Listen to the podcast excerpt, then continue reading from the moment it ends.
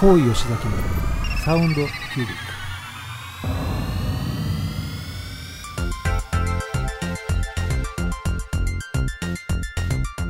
ッこの番組はこだわりの音楽と最新の時事経済ネタまで幅広いテーマでお届けする大人サロン番組です。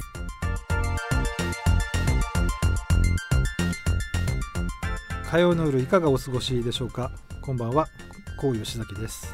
アシスタントの川島典子です。はい、えー、始まりましたサウンドキュービックですけれども今日はですねいつもとちょっとねはい。違いますね。違う？何が違うかっていうと 収録時間が。あそうですね。はい。はい。もうほぼ生放送ほぼに近い生放送に近いでしょ、なんでなんていうのかなこれ。リアルタイムじゃなくて、うん、まあ日本語で言うと準リアルタイムみたいな。ああサブリアルタイムっていうのこの時間に吉崎さんがいらっしゃるの珍しいですもんね。ねえ、はい。まああの以前はね、えー、と生放送をねはい。あのこの時間で、えーこの時間というか8時間もうちょっとの時は遅いですけねどね。やってたんですけれども、久しぶりにはい。あの大和にこう夕方入ってくるっていう。そうですね。ね。なんか違いました？なんとなくあのやっぱり昼間動いてると自分の仕事の延長でこう、ん。まあ場所が変わるっていう感じなんだけど、はい。夜にここのスタジオに入ってくるとおなんか俺なんかラジオ DJ やってるじゃん？みたいな、うん、ちょっとそんな感覚てでしたが。今ちょっと前にねはい。あのご紹介した時にも、はい。ラジオ DJ っておっしゃってましたから。そうですね。多分はいリスナーの方何のことかなと思うんですけどね。先週は。はい、はい。えー、と先週はあの生稲晃子さんの、えー六本木の佐吉という鉄板焼きのお店で羨私初めてのね食レポをね、うん、いやでもね初めてと思えなかったですよ。あ本当に？はいでも結構いい顔してたよね。そうそうだからそれが一番なんですよね,、ね言葉よりも。はい、うん。本当にあの美味しかったのではい。で思わず2つ食べちゃったみたいな、そうそうすいませんね。何回もね何回も皆さんねから再放送でも川島さん何回も言い過ぎにって言われましたけど、ね。それぐらい羨ましかったんです。いやね確かにあの、僕も再放送を見ながら、うん。川島さんのこう羨ましそうな顔をちょっと見ながら、申し訳ないなっていうふうに思いつつ、ん。まあ、今週迎えたと。はいそれで今日収録前に。そうそれでまあちょっとね、うん。あのまあ今日遅かったのはちょっとくまちゃんがね仕事があったっていうこともあってはい。はい私たちだけであのじゃあお食事をしてから始めようっていううん。ことになって、まあでも今この緊急事態宣言が伸びてお店がねあまり開いてないので、どうしようかってなったら目の前に、うん。あの大好きな手羽焼きの桃太郎さんが。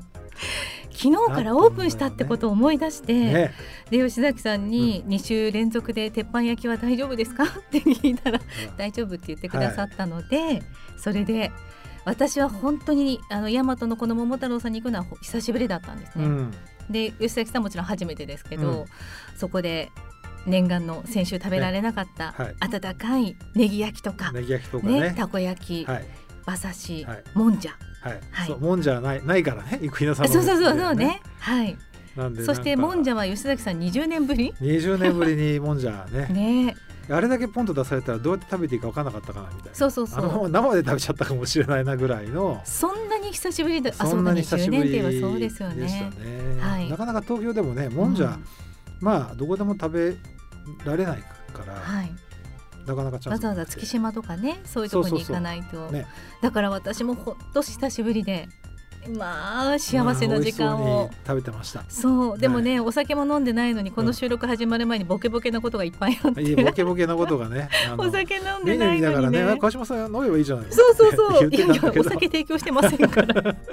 っていうね 飲みたかったですけどね。どこ行っちゃったのかみたいなね。そうでもね12日までお休みだったんですよお店も、ね、うん。あの本当に始められたばかりでね、はい、だから初め一組でね、うん。私たちだけでちょっと心配してたんですけどね、帰る時になったら少し何組かね入ってきて。入ってねいい感じ。に安心しましたけどでもまだまだですよですねね。でも本当収録前にあの食事をすることでね、こうはいやってあのオープニングトークのネタができたの。できましたね。ね、ではい。川島さんが、あの吉崎さんこちらの経営の関係のお仕事。いやいや違います。僕、うん。ラジオ DJ そうそう。DJ ですから。みたいなね。まあでもそういうふうなことで大和の人と最近ちょっと接する機会も吉崎さんもなかったじゃないですか。まあねここ1年はやっぱりちょっとねねだから、はい。久しぶりでしたね。久しぶりにそういう交流が図れて、うん。まあ短い時間ではあったんですが、はあのすごく幸せな時間ありがとうございます。こちらこそあのちょっとね先週の罪滅ぼし的なんとでもない。感じでですねちょっと「I feel guilty」っていう感じだったんですけど。そう先週といえばはい。いいんですかねこれ。触れても。この話は。あいいんでしょう。いいですか、うん、すいませんね。いろいろと、はい、えー、と今ちょうどですね。川島さんがあの、はい、袋の中から、はい、なんかこう長細い袋なんですけどそうこれをいただいて配信の方は見えるね。じゃんじゃんじゃん、はい。いただきました、えー、ねえー、先週もちょっとご案内しましたけども生稲さんのお店で焼酎生稲を、えー、お買い上げしましてですね。ありがとうございます、はい、えーと、今日はあのいつもお世話になっている川島さんと駒坂さんに一本ずつ差し上げるということでいや嬉しい。ね確か,、はい、確かそう前回リスナーの方にねプレゼントさせていただいて。初めて。そうお二人にちょっとお渡ししなかったなということで。早速、はい、今日お持ちいたしました。ありがとうございます、はい、楽しみです。ね、さあもう本当先週のあの楽しそうだった時間が、うん、私にも、うん、今日は。ありがたくいただいて、ね、ちょっとくまちゃんはねお仕事だったので、はい、そう一緒にはできなかったんですけどまたいつかね大丈夫になったら、ね。はい、ということを楽しみに、はい。はい。まあ、今日は前哨戦とい。うことですね。さあまあ今日の番組はですねあのあんまりその事前の告知もしてないということは、はいまあ、いつもの感じで川島さんと私でまあ、ゆるゆるとやっていこうかなとい。う、はいまあ、いい音楽を聴きながら、まあ、あのこの夜の時間ね、はいえー、こうまったりとそして多少笑いが、ね、あのこうあるようなひとときを、まあ、リスナーの皆様には味わっていただきたいというふうに思っております。はい、さあではじゃあ今週もこのコーナーから始めましょう。今週のサウンドキュービックニュースローリング・ストーンズのドラマーチャーリー・ワッツが80歳で死去8月24日にロンドンの病院で家族に囲まれ静かに息を引き取ったと広報担当者が発表しました。はい。皆さんこのニュースご存知だと思いますけれども、えー、ローリング・ストーンズの、えー、ドラマーチャーリー・ワッツさんがですね、まあ、お亡くなりになったということでしばらく前にねちょっとあのあまりこの調子が良くないということがまあ、えー、知れ渡って、はい、あの今度、まあ、ツアーがあるんですけれどもその時もねちょっと、えー、別の方がドラマーをするっていうことがニュースに出てたんですが、まあ、早々にこういうニュースが、まあ、流れてしまったということなんですけれども、うん、えー、まずじゃあ曲をね聴いていただきましょうか。はい、えーと、私が、まあ、ローリング・ストーンズの中で、まあ、一番好きな曲ということでお届けしたいと思います。えー、 Start Me Upローリング・ストーンズはい、えー、聴いていただいておりますローリング・ストーンズの「 Start Me Up」という曲なんですがこれ、ね、1981年のね作品で、はい、ちょうど僕は中学校かな中学生ぐらいなんですけど、うん、まあこれあの、まあ、まさにベストヒット US で流れてたなっていう感じなんですけど川島さん知ってた？あまあラジオで大人になってから。大人になってから聞いたことある感じね、はい、はい。はい、というねまあちょっと古めの曲なんですけど、うん、えっ、ー、と僕自身は実はローリング・ストーンズはですねずっとアレルギーだったんですよ。へえ。あのね正直あんまり好きじゃなかった。じゃあ何かきっかけが？いやあの今も大好きかと聞かれたら、はい、別に大好きではないです。あじゃあお亡くなりになられたというこういうまあきっかけといってはあれですけどそういったことがあったので音楽をそうねあのもちろんあの、えー、そういうきっかけもあるし、うん、あのまあ、大好きではないって言い方すると「えー、じゃあ嫌いなの?」って言って「いや別に嫌いじゃないし、はい、素晴らしい音楽性だと思うんですけど、うん、えー、2つの出来事があってローリング・ストーンズにちょっとアレルギー反応を起こしちゃったのね。はい、で1つはあの、まあ、あの僕はやっぱ大学時代にやっぱ音楽、まあ、サークルに入っていて、うん、まあ、いわゆるあのこう僕らみたいにジャズとかフュージョンとかねえー、そっち側をやるこう集団とあとこのロックをやる集団があってでこのやロックをやる集団のまあ仲間はみんなやっぱりこのストーンズ大好きでね、うん、でもまあ酒飲むわタバコ吸って まあなんかもう時間ルーズだわみたいな、うん、決してそうじゃないんだけど、うん、そういうイメージがついちゃってて、うん、なんとなくそういうイメージとストーンズが僕の中でダブっちゃってて、でなんかストーンズ聞くたびになんかそういうのをこう思い出しちゃうみたいなでもなん。かわかる気がしますなんでリスナーの方からすると多分いやそんなねうがった見方してたのかって言われちゃうんだけど、うん、まあ、そうだったっていうのが一つと、うん、あとねやっぱりあの僕の、まあえー、学生時代の仲のいい友達がストーンズ大好きで、はい、であのまあ男で3人とかでまあどっかドライブ行ったりとかね、うん、すると彼らが持ってくる音楽が全部ストーンズなわけね。はい。で、まあ、僕はまあ嫌いじゃないけどもうずっと初めから最後までそれをかけ続けるわけ。うん。え吉崎さんの好きな曲は流れないんですか？そう僕のだからそこがポイントで、うん。まあ要は半分いじめなわけですよ。あね、3人のうち2人がストーンズ大ファンでっつって、でしかも3人でこうドライブしててで途中眠くなっちゃって僕がこう寝,、寝始めるでしょ。そうすると彼らはそのストーンズの曲を フルボリュームにして、うん。でもうその要は嫌がらせをするわけよね。でそれをして起こすためにね。起こすために。だから、うん、僕の中で言うとせっかくこう車の中で気持ちよく安眠を妨げる音楽がストーンズっていう。なんか。そういうこう、ね、そういうなっちゃうね。流れになっちゃって。まあそれでなんだよもうストーンまたストーンズかよみたいな、うん。まあ、そんな感じ。普通なんかでもそこまでしたら好きになるかと思いきや逆にねダメだったんですね。やーでもやっぱりだってね、うん。多分いや嫌がらせされてる時にかかってる音楽って基本的に悪いイメージになっちゃうでしょ、うん。そうですね。ん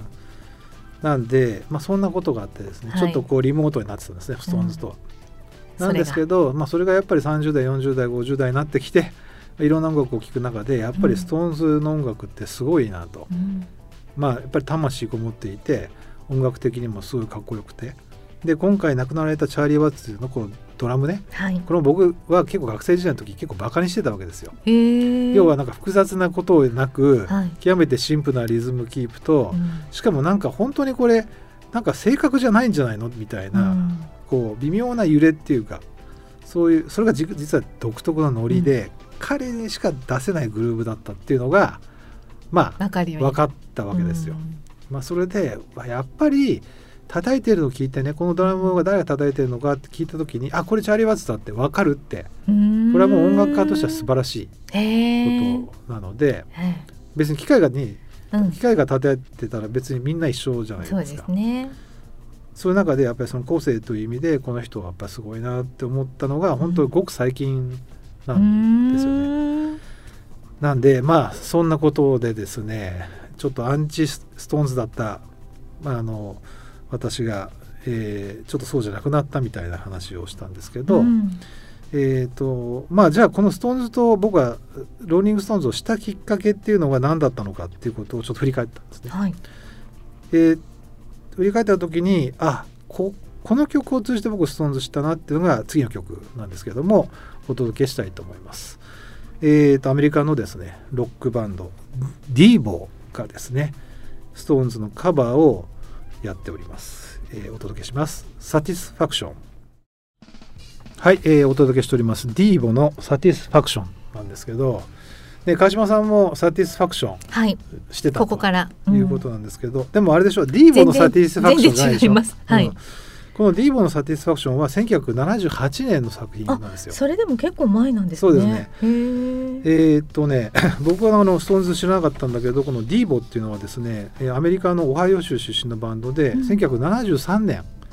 からやってるバンドなのね。でもともとそのオハイオの美大生だった人たちが集まって作ったバンドで今もやってんねはい、はい。で、えーっとジャンルでいうとオルタナとか、うん。まあうんなんだろうなパンクとか、まあ、テクノとかって言われてる時期があって僕はあの YMO が好きだったんで、うん当時の YMO からまあ大体 YMO を聞くとクラフトワークに行ってクラフトワークってのはドイツのテクノバンドで、でクラフトワークをもう少し先鋭化して前衛的にしてっていう音楽がこのディーボがやってたんですよ。うんで僕はディーボに行き着いて、うんディーボを聴いてたらこのサティスファクションをやっていて、うんで僕はもう本家のストーンズのサティスファクションは知らなかった。へーあそうか。でまああまりディーボのねそう。聞かないし。でディーボのサティスファクションを聞いておおかっこいいなと思って聞いててあなんかどうやらこれってなんかカバーらしいよ。うん。で ストーンズにいたっていう。まさかの。だからかなり僕はあのストーンズに、まあ通りみあの遠回りしてそうねですね。あのたどり着いたかなっていう感じでもそのですけど時に、ねうん。あそうなんだローリング・ストーンズ元はね、うん。うん。そうなんだと思った時はもちろん聞きますよねローリング・ストーンズ聞いたねやっぱりね。その時どうでした、まあその時は、まあ、結構聞き流しちゃってたかもしれない。あっていうのは僕の中でやっぱディーボが好きだったから、あーそっか。うん、やっぱりディーボだっていう感じだったので、うん。うん。まあこのでもディーボはえーっとまあサウンドキュービックでもかけてなかったのがちょっと不思議なぐらい。うん。あのまあかなりコアの方には多分刺さるバンドだし今日のリスナーの方の反応結構楽しみだね。ああそうなんですね。まあ明らかに僕の中であこの人は多分ディーボに反応するなっていうのが、うん、もう大体わかるんで。えディーボっていうのは、うん、メジャーなんですか？メジャーです。アメリカではディーボはもうみんな知ってるバンド。うん、日本でなどれぐらい？日本ではね結構あの流行ってたんだけど。うんえー、ディーボに影響を受けたっていう日本のバンドは結構たくさんあるあそうですかなんでディーボで調べるといろんな人が「いや僕ディーボに影響を受けました」っていう人がたくさん出てくるんでそうなんだ、はい、まあロックミュージシャンの中でもやっぱりこう前衛的なことやったりとか、まあ、その試験的なことやったりとか、うん、そういうアプローチの人は必ず通る道なんでん、えー、ディーボはですねここはまああの多分ロックの中でいうとまあ一つこうえー、誰もが通る道だしあの聞くバンドかなっていうふうには思います、ね、はい、はい、ということでですね、まあ、あの今日のサウンドキュービックニュースは、はい、えー、ローリング・ストーンズのドラマーのチャーリー・ワッツさんがですね、はい、亡くなられたということをお届けして、えー、それにまつわる曲をお届けしたと、はい、いうことです。さあそろそろ今日のテーマをはい、はい、えー、っと今日はですねあのニュースの後はまあまたテーマということでお届けしたいんですが先週あの佐吉でのね、えー、中継収録の後の日にですね私は、はい、えー、仕事でですねまたあの久しぶりに千葉の方に行ってきました。うん、お千葉かって言ってまた多分千葉在住の方が反応されてると思うんですが、はい。えーと、今回はですね外房からね、うん、南房総っていうねまあいわゆる房総半島の先端の方に行ってきたんですけど、はい、えー、番組を長くお聞きの方はまあ覚えてらっしゃるかもしれませんがちょうど去年の今頃は、内房をドライブするっていうね、はい、まあそんなことがあってそれをテーマにお届けしたんですけれども、まあ、今週はですねちょっとあの外房っていうテーマで、はい、外房というテーマ、はい、はい、なんですけれどもえー、ちょうどね、えー、先々週はあの AOR の特集をうんリクエストいっぱいね。いただいてやりましたのではい、で実はあの AOR 特集やった後にまあ僕自身もやっぱりそのねあの AOR もちろん大好きなんで、うん、僕僕の AOR っていうそういうテーマでやろうと思ってたんだけど、うん、まあ今回は、えー、外房行ってきましたので、えー、外房を走りながら聞く AOR いう すごいなんかこじつけのような気もするけど、まあ、でもどうしてもかけたいね。まあ基本的にあの走りながら、まあ実際聴いてた曲も含めてお届けしたいと思います。ぴったりですもんね、はい、車乗りながらね。えー、ではですねあの最初にお届けする曲は、はい、あのこれは AOR のバンドではないんですが、うん、まあ、この番組でも何回もお届けしている、えー、日本を代表するブラスロックバンドスペクトラムの中の、えー、貴重な AOR ナンバーをお届けします。えー、スペクトラムで凍った太陽、えー、聞いていただいておりますスペクトラムの凍った太陽という曲なんですが川島さんどうどんなあの入りが私すごい好きでした、うん、かっこよかった。も入り方が。最初ね、うん、ダラダラダっていうギターから入るのね、はいうん、そうなんですよ。この曲はねいや僕もまあ当時あのこのアルバムが出た当時はあんまりこう聞き込んでなかったんだけど本当に何十年経ってから、うん、まあ聞き返したらうわこんな曲があったんだっていうこととベースラインがむちゃくちゃかっこいいんですよ。これはねね。ベース本当かっこよくて、うん、途中でこうオクターブでドゥンダードゥンダードゥンダードゥンダーって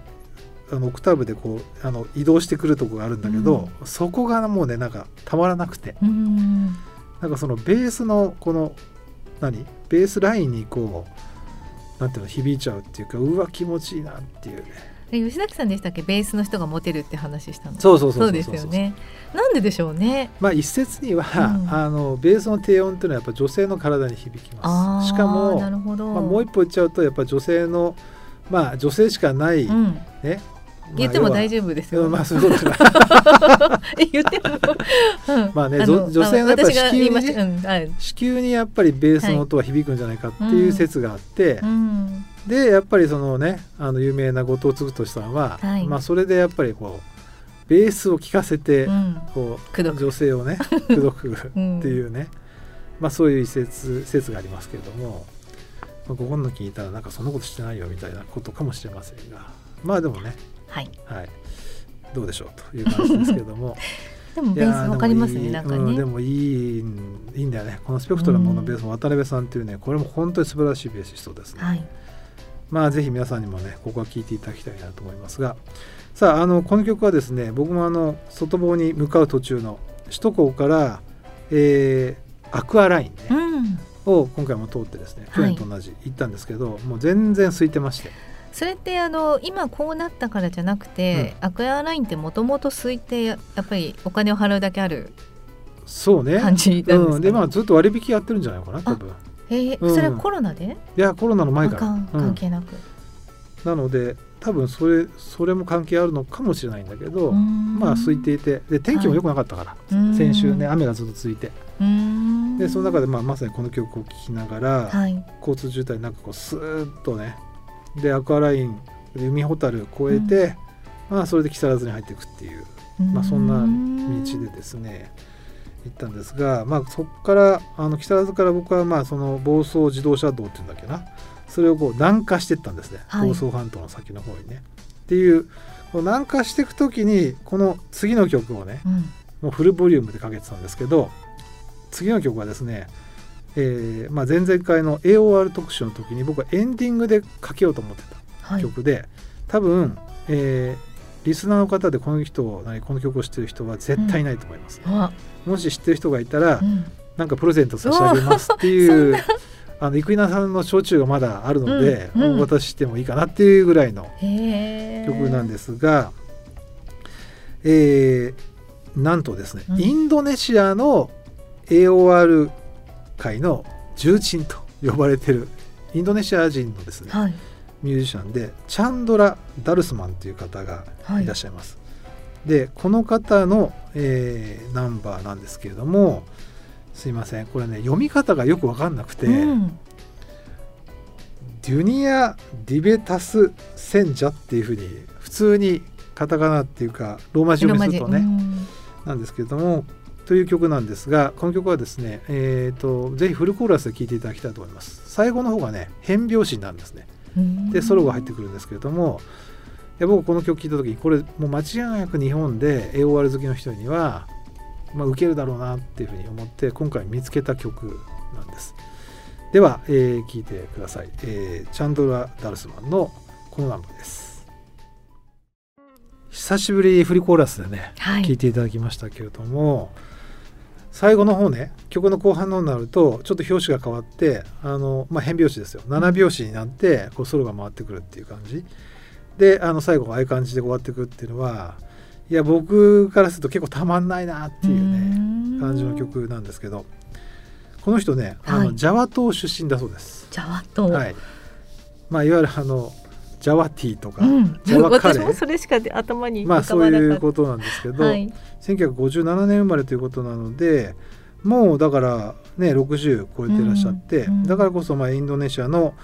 エオール界の重鎮というところでですね、まあ現地では有名だということなんですけど、ね、いや吉崎さんがそうやって今回ね何がきっかけで、うん、その曲名もわからないけど気になるっていう、うん、そこに何で出会ったんだろうって。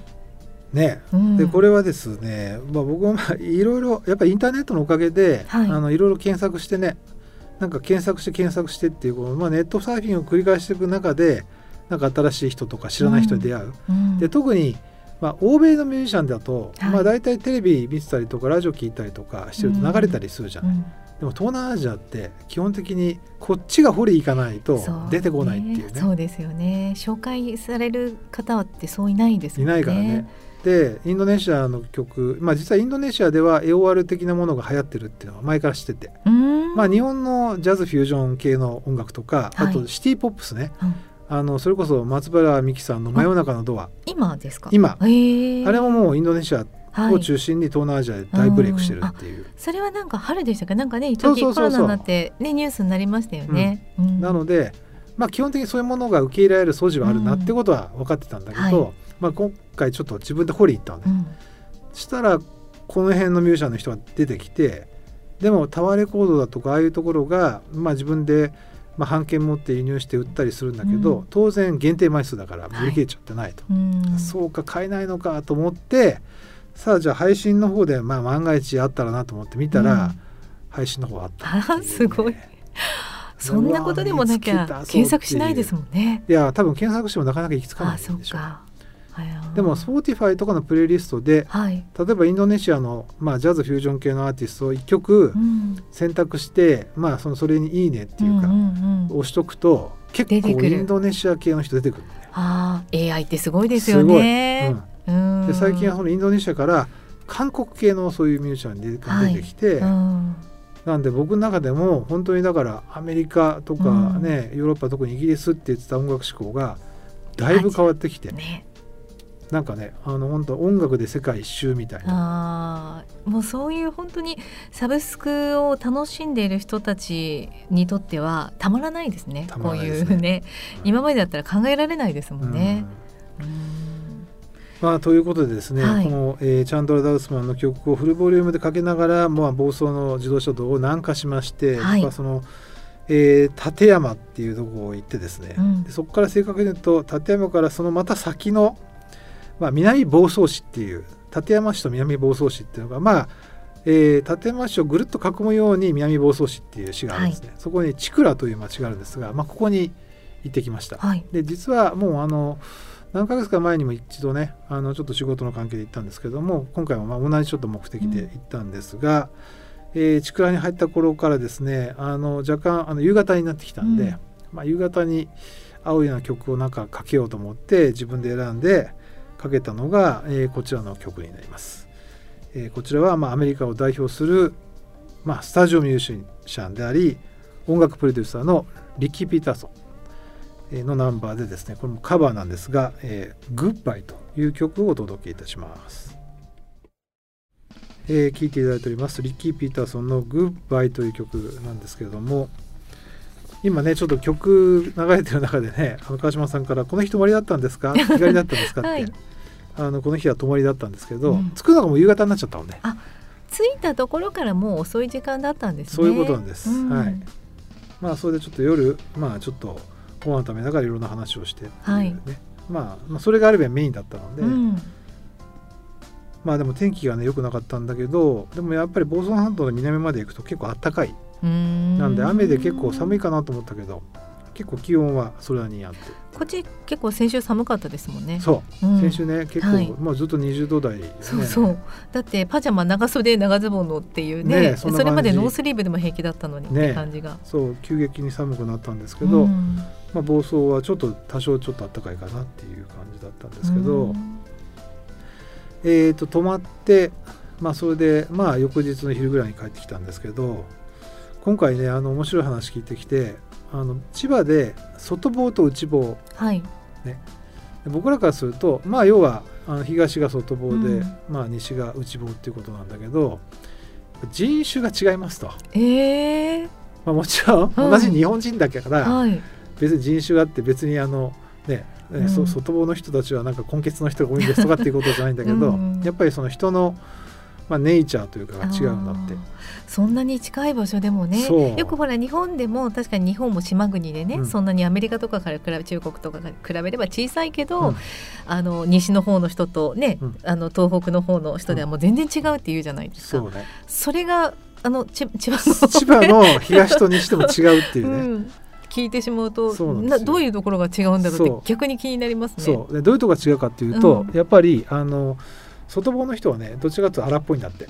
へえ。で内房の人はどちらかというと穏やかなんだって。ああなんでだろう。ででじゃあ僕はねあななんでですかねっていう話をしたらやっぱり外房は、えー基本的に漁師町が多くて遠洋に出てって魚を釣ってくると。はい。でまあ要は今はちょっとやっぱりあの海洋資源が結構細ってしまって、かなり漁獲高が落ちてしまったんうんだけどチクラなんかは本当にサンマだかイワシだかの日本の三大要漁獲高を誇った。あの漁港で一昔前はですね、ええなんとそのサンマ祭りとかっていうと小学生のみんなうん小敵隊で、うん、それでなんかサンマの漁船を見送るんだって。うわあすごい。それみんなでこうタンタカタンタカタンタカガシャーンみたいな感じで。そういうまあ古き良きそういう、んんで漁師町だからはい。らもうみんなこう漁師で漁から帰ってくるとみんなもう魚持ってうんみんなわーってやっててでもうね当然そういう街だから、まあ、いろんなお店があってお店入ってて、うん。っていう活気のある感じ。うん。なんて言ったってもうもうなんかねあの道路に魚が落ちてて、えそれででなんかすごいツルツル滑ったっていう道路が、はい。えなんで？って聞いたら、うん要は魚の鱗が、まあ、要はその道路に落ちててはい。でツルツルツルツル滑っちゃうみたいな。すごいですね、うん。多分掃除してもしてもねまた浮きが入ってきてっていう今なんかそんなね話がいつのね羨ましいぐらいでしょうけど、そうなんですよ。で漁師町であとまあき綺麗な砂浜があるからやっぱ海水浴ですごい人気になっててっていう、あーそういう町ね。だからまあ人間からすからするとやっぱ外に出てって自分たちが取ってきてっていう、まあ、うんはい漁師のこの荒っぽい感じね、うんうんうん。がまあ外房の感じって、でうん内房はまあやっぱり静かな波の中でうん。養殖とかね、ああそうそう海苔だとかまあどちらかというと、まあ、農耕民族的な人たち。はい、漁師の中でも。うん。っていう人たちだからまあみんなでこう集まってなんかやりましょうみたいな。うん結構その調和をこう重んじるみたいな、うん。まあ、そんな感じらしいので。面白いですね。あそういうの話聞くと。でもなんか納得。納得でしょう、ん。なんでそのまあ地域と、まあ、人間性みたいなっていうのははい。やっぱりあんな小さいねその房総半島っていう千葉県の、まあ本当ごく一部の場所でも違うっていううね、ん。なんでまあなんか話聞いて面白いなと思ってねねえ。聞いてたんだけど。ああ面白い。それは。やっぱりその土地の方に聞かないとわから分ないですね。ね。ううん。んで多分伊豆半島なんかも多分そんな感じあるんじゃないかなと。うち伊豆親戚がいるんでなのでその話を聞きながら、なんとなくね言葉遣いだったりとか、うん。なるほどなって思って聞聞いてました。で、うんあの出雲は基本的に東伊豆は、うん。まあ鉄道が通ってて、はい。まあそれに栄えてて、うん。で西伊豆はどちらかというと秘境みたいな感じ。だからやっぱり多分いらっしゃる方も多分違うタイプの人が多いし、はい。さあでもそう考えると三浦半島はどうだろうかなみたいなああそうですね。ね。要はこう横須賀側の人と、はい。まあ、いわゆる逗子葉山、うん。空き家みたいな人たち、うん。まあ、もしくは三浦海岸の人の方がみたいなはい。ね、葉山の方たちなんか穏やかなイメージしますね。まあまあそれあの辺はね、うんやっぱりまあもともと漁師というよりは、うん。まあ逆に言えばあのあそこに住んでどっか東京に行くとかね、うん。なんか逗子葉山はそんなイメージがありますね。ねイメージはね。うん。なんで結構その地域とねまあそのまあ人間のこの人間性みたいな、はねい。なんかテーマにすると面白いかもしれないねですね。結構この辺はままたテーマにして深掘ると面白いかなというふうんうん、外房と AOR ちょっと面白かったですね。というちょっとねこじつけ一見こじつけかと思うんですいけど実は。そうではなかったといううんことなんですが、はい。さあ曲の方に戻りましょうか、はい。えーリキビタソンの曲をお届けしました「えー、とグッバイ」という曲ですがこれはあの、えーベニ・グッドマンっていうねあの有名な、えー彼はクラリネット奏者でジャズオーケストラを率いてたんですが彼の曲うんなんですね。えー、とそれは1935年のナンバーを、えー大胆にリアレンジした曲がこの「グッバイ」という曲でした。さあ、えー外房を走りながら聴く AOR ということなのでじゃあ AOR だと。はい。で、えー何しようかなということで思い出したのが、えー AOR 特集の時に勝恵子さんがねうん。リクエストした曲の中で、はいまあ僕かけたかったけんかけたかったんだけどかけられなかった曲をお届けします、はい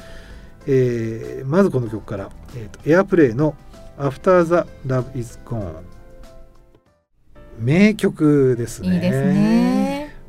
まああのアースウィンドアンドファイヤーのこのね「After the Love has Gone」はい。これねなぜかアースウィンドアンドファイヤーの方は「After the Love has Gone で」うんうんこのまあ原曲というかあのこの曲をまさに作ったデビッド・フォスタージェイ・グレードンのやってるエアプレイの「 After the Loveハズ・ゴーン」じゃなくてこれは「アフター・ザ・ラブ・イズ・ゴーン」になってるっていうね、はい。なんでだろうね、何のこだわりがあったんでしょうね。ねえちょっとこれ検索したんだけど出てこなかった、うんあなんかエピソードあるのかなとあ。思ったんね、ですけど、きっとあるんでしょうけどね。えーということでですね、はいやっぱりまあ AOR 特集となると最後はまあこういうメジャーな曲でですね、うん。あの締めていこうということなんですが、はえーあっという間のね時間だったんですけど今日のね、えー、と最後の曲はまあ AOR 特集。なんだけどちょっとまた変化球っていうね、でこの曲ね前かけたんじゃないかなと思ったんだけど多分かけてないなと思いながら、ご紹介したいと思うんですけれども、はい。もうねすでにちょっと流れてきてますがえっ、と歌ってるのはですねあのこのちょうどね後ろでこう流れてますけどあのイエスのね、えーボーカルのジョン・アンダーソンですね。彼がちょうどイエスがですね、えービッグ・ジェネレーターっていうですねアルバムを出した直後にソロアルバムを出しまして、うん。まあ、そのアルバムの第1曲目に入ってる曲がこの曲なんですね。えーまあ、後ろでもどんどん流れてますが、はい。なんとバックのメンバーは、まあ、ほとんどがトトのメンバーで、うん。まあ、まさに80年代のトトっていうともう本当に、まあ、AOR の数々の名曲でバックで流れてたんですけど、まあ、この曲もねまたこのアルバムも、まあ、トトのメンバーがかなりバックアップをして作ったというアルバムでジョー・アンダーソンのファンの人イエスのファンの人からするとうん。ちょっと邪道じゃないかなっていうんですけど、僕は大好きな曲ですね。はい、ということで「えー Hold On to Love」という曲を聴きながら今日はねお別れということで、今日も素敵な音楽たくさんありがとうございましたはいえーゆったりとお届けしました。はいここまでのお相手は川島のりこと。こう吉崎でした。また来週